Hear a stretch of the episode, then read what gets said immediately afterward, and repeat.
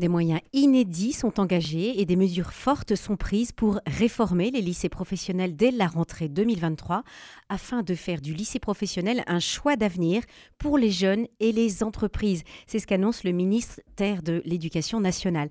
Quelles seront donc les conséquences de cette réforme pour les lycées professionnels de notre région? Nous en parlons avec le professeur du proviseur du lycée professionnel Norman Foster à Beaumont de Lomagne dans le Tarn-et-Garonne. Bonjour David Chaminade. Bonjour.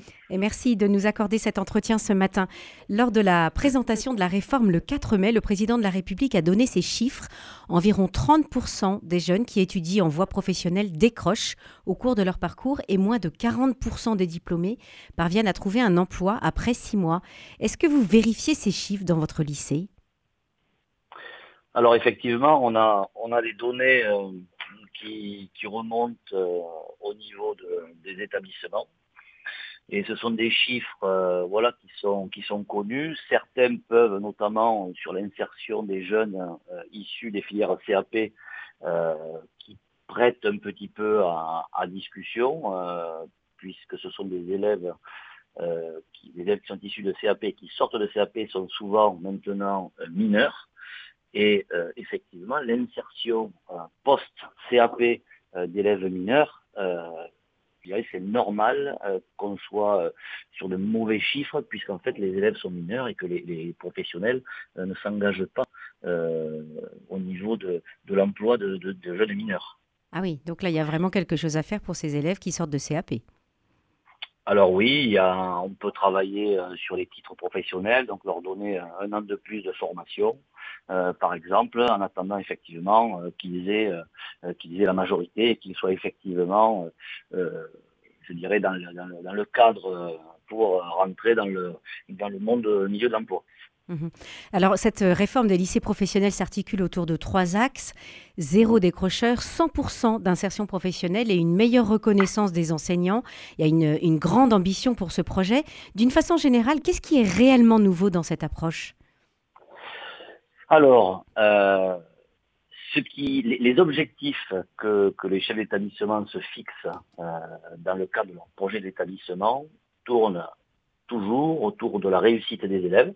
Donc euh, euh, tout ce qui va être bon réussite à l'examen, travail sur les compétences psychosociales hein, qui sont un acte essentiel pour l'employabilité des jeunes. Qu'est-ce que vous appelez un travail sur les connaissances psychosociales? Les compétences, les, compétences, psychosociales. En fait, c'est euh, tout le travail qu'il y a autour euh, du, euh, on va dire, de la posture de, du futur, du futur travailleur ou du futur étudiant.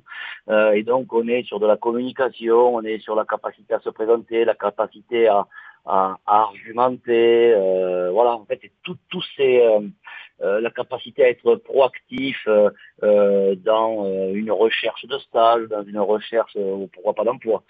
et ça, effectivement, si on regarde un petit peu et si on écoute les, entreprises, les, entreprises préfèrent un jeune qui a ses compétences psychosociales, eh plutôt qu'un jeune qui est formé et qui n'a pas ses compétences psychosociales. Mm. Donc eux, ils sont capables derrière, avec un élève qui a, déjà ses, codes en fait. Hmm. Qui a ses codes, eux, ils sont capables derrière euh, de, ben, je dirais, de les former et, de les, je dirais, de les façonner euh, pour ce dont ils ont besoin dans leur entreprise.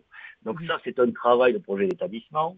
Bien évidemment, euh, la préparation à la poursuite et l'étude, c'est aussi un axe de travail des projets d'établissement et l'insertion effectivement, c'est peut-être quelque chose qui, euh, il y a quelques années, euh, n'était pas forcément une priorité des établissements, mais qui, euh, depuis maintenant, peut-être entre 5 et 10 ans, ben, commence réellement à, rentrer dans la culture des lycées professionnels. Mmh Alors cette ambition de la réforme des lycées professionnels passe par la, création de nouvelles formations, il, y en a, il va y en avoir 150 euh, mhm. euh, qui vont être créées, il y en a 80 qui vont disparaître.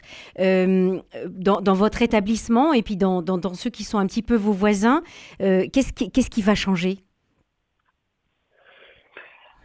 Qu'est-ce qui va changer au niveau des formations? Eh Écoutez, il y a la mise en synergie des objectifs de l'État et de la région par rapport ben, on va dire, à essayer de, moderniser l'appareil de production, de le mettre en phase avec les exigences, on va dire, de, de, de demain, hein, le développement durable, les énergies propres, le bâtiment durable, etc., etc.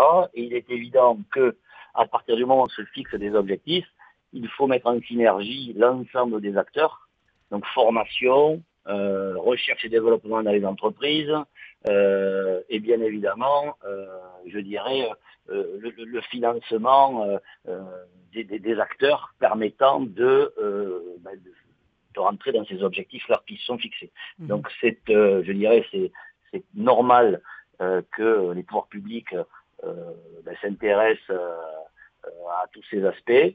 Euh, le lycée professionnel doit également s'adapter. Donc il y a certaines filières dans certains secteurs, on va dire que ça, ne va pas, euh, ça ne va pas changer euh, énormément puisqu'on est déjà dans le cadre des cas des formations assez proactif pour s'adapter aux demandes du marché, puisque si on est si un lycée professionnel ou un centre de formation est, est à côté, je dirais, des, n'est pas en adéquation avec les demandes du secteur, inévitablement derrière, nos élèves auront des difficultés à s'insérer. Eh on est déjà, via l'apprentissage, via les Greta et via les formations euh, en scolaire, on est déjà dans cette démarche-là. Ce qui va changer, certainement, c'est pour certains secteurs, euh, notamment le secteur tertiaire, euh, où on en a entendu parler, on va dire, l'insertion est moins évidente.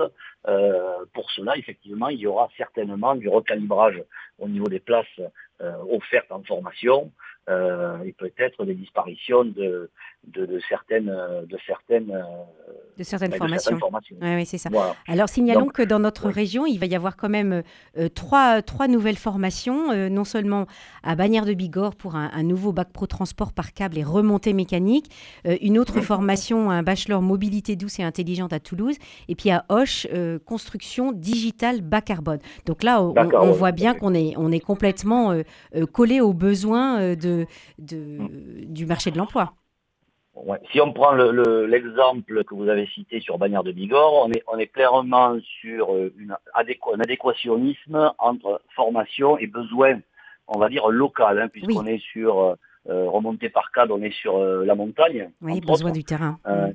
Voilà, donc euh, on, est là-dessus. Sur la construction, et notamment sur Hoche, comme d'ailleurs sur le lycée des métiers du, bâtiment Norman Foster, puisque nous faisons partie hein, du, campus des métiers des qualifications euh, liés euh, dans, le, lycée d'Hoche et, et, support, cette construction digitale bas carbone, effectivement, répond clairement aux enjeux de la profession et des métiers du bâtiment, qui, je le rappelle, sont les principaux secteurs qui est le principal émetteur de carbone.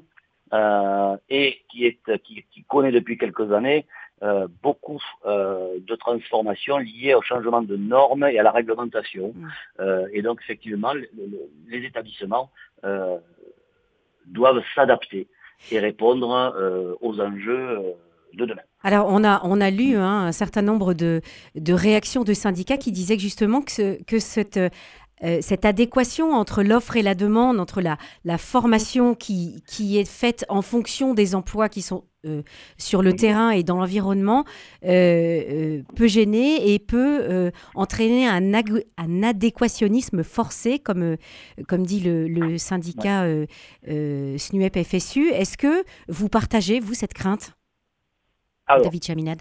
le, Alors, si on, on, on prend le le décrochage. Le décrochage, euh, il y a plusieurs, il est multifactoriel, euh, mais ce que l'on sait, c'est qu'il y a beaucoup de décrochage qui est lié à, pardonnez-moi l'expression triviale, les erreurs d'aiguillage en termes hmm. d'orientation. Autrement dit, des élèves qui se retrouvent euh, sur des formations qu'ils n'ont pas choisies ou qu'ils ont choisies en troisième et quatrième jeu et effectivement, au bout d'un moment, ben, les élèves euh, décrochent, euh, puisque c'est des formations qui ne les motivent pas. Ben oui. Donc, si vous voulez, cette problématique d'orientation génère du décrochage.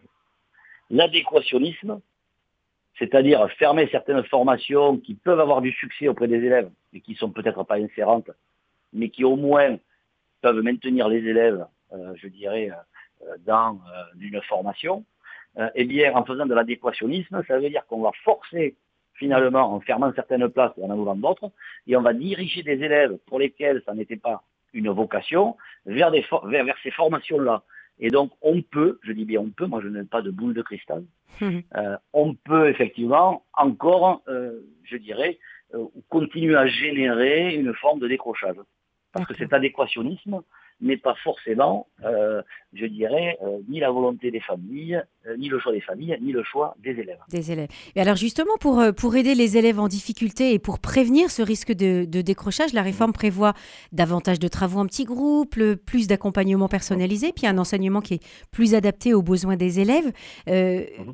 Ça, finalement, c'est quand même une bonne chose parce qu'on va, on va limiter le décrochage, là pour, répondre sur le fond de la réforme, pour répondre sur le fond de la réforme, mmh. euh, globalement, euh, si vous voulez, euh, de s'occuper des compétences de base fondamentales des élèves, lire, écrire, compter, de faire attention à, l'orientation des élèves, de travailler à la prévention du décrochage.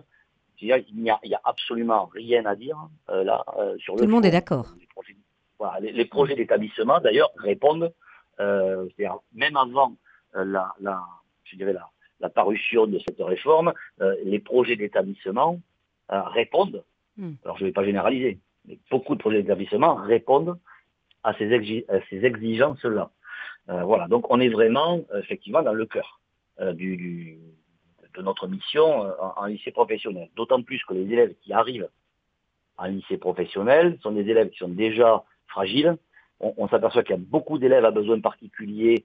Euh, donc, élèves à besoin particuliers, ce sont des élèves qui ont des dispositifs euh, d'accompagnement parce qu'ils sont dyslexiques, parce qu'ils ont des troubles, euh, on va dire, de, l'attention, etc., etc. On en voit quand même beaucoup mmh. qui arrivent en seconde professionnelle, en CAP. On a les élèves aussi nouveaux arrivant sur le territoire. et on a des élèves aussi qui n'ont pas de place forcément dans des euh, instituts euh, spécialisés, parce qu'il n'y a pas assez de places qui, qui arrivent dans l'établissement scolaire. Donc on a, dans un lycée professionnel, nous avons toute cette euh, hétérogénéité, mmh. hétérogénéité, toute cette difficulté cumulée. Oui, pour répondre à, chaque particularité des, des, des ah, élèves. Donc ça voilà, c'est très, très, complexe. C'est très complexe. Et les enseignants qui sont assez volontaires sont quand même, arrivent à gérer un certain seuil d'hétérogénéité. Autrement dit, l'hétérogénéité de niveau, euh, une certaine hétérogénéité liée justement à la spécificité des, publics que je viens d'évoquer, avec des besoins particuliers, mais il y a des seuils sur lesquels euh, nous sommes euh, démunis. Nous sommes démunis parce que la différence est trop importante entre entre les élèves, eh euh, parce que euh, il faut quand même essayer de s'occuper de tout le monde. Alors même si les effectifs, on n'est pas à 35 en lycée professionnel hein, euh, dans les classes. Oui, vous avez des plus petits effectifs. On a les plus petits effectifs en enseignement professionnel et des effectifs, on va dire, raisonnables en enseignement général, hein, puisque suivant les, les, secteurs, ils peuvent être aux alentours de entre 20 et 25, 26. voilà, donc même si ça peut paraître beaucoup, mais voilà, on a, on a cette on peut trouver cette qualité, mais pour autant, euh, cette, euh, je veux dire, cet éventail euh, de public ben, clairement euh, nous, nous, met euh, en souffrance. Mhm. Voilà. Alors, c'est intéressant ce que vous dites, David Chaminat, parce que c'est exactement le propos euh, de Patrick Coste, qui est maintenant à la retraite, mais qui travaillait pour le rectorat de, de l'Académie de Toulouse. Il a, il a fait cette semaine une chronique sur notre antenne qui s'appelle Actualité de l'éducation, que, que, nous pouvons retrouver sur le site www.radioprésence.com. Et il dit justement que le, le lycée professionnel est un petit peu le parent pauvre et récupère des des, profils qui sont très variés, des élèves en difficulté, qui, en difficulté pardon, et c'est là aussi euh, que, qu'il y a un, gros défi pour le lycée professionnel. C'est-à-dire qu'il y a un gros défi pour le lycée professionnel. Il y a des secteurs, euh, si vous voulez, parce qu'on parle de décrochage avec des élèves qui décrochent parce qu'ils sont absentéistes, mais on a aussi de ce qu'on appelle décrochage disciplinaire. C'est-à-dire que ce sont des élèves qui abandonne toute forme de, travail, toute forme de recherche euh, et de persévérance en mathématiques, en, français, en histoire-géographie, etc. etc. Euh, et ça, effectivement, on le génère. Alors ils vont au bout de la formation, ils peuvent aller jusqu'au bac, mais avec des difficultés qui ne sont pas surmontables, ou qu'on n'arrive pas à surmonter avec eux. Et, et, ça, c'est un fait. Les enseignants, dans la grande majorité, ne sont pas formés. Oui, Alors, il y a ça aussi. Hmm. Formation initiale, elle est, je dirais, même s'il y a euh, actuellement des modules sur les élèves à besoins particuliers, etc., etc., mais ça ne, ça ne euh, répond pas en termes d'heures de formation, en termes d'accompagnement, forcément à une réalité de terrain et à des besoins sur le terrain. Voilà, pardon, il faut, il faut nous quitter, euh, David Chaminade. Nous ah. avons largement dépassé notre temps à partie, mais je vous remercie beaucoup, David Chaminade, proviseur du lycée Norman Foster à Beaumont-de-Lomagne, et bonne journée. Au revoir.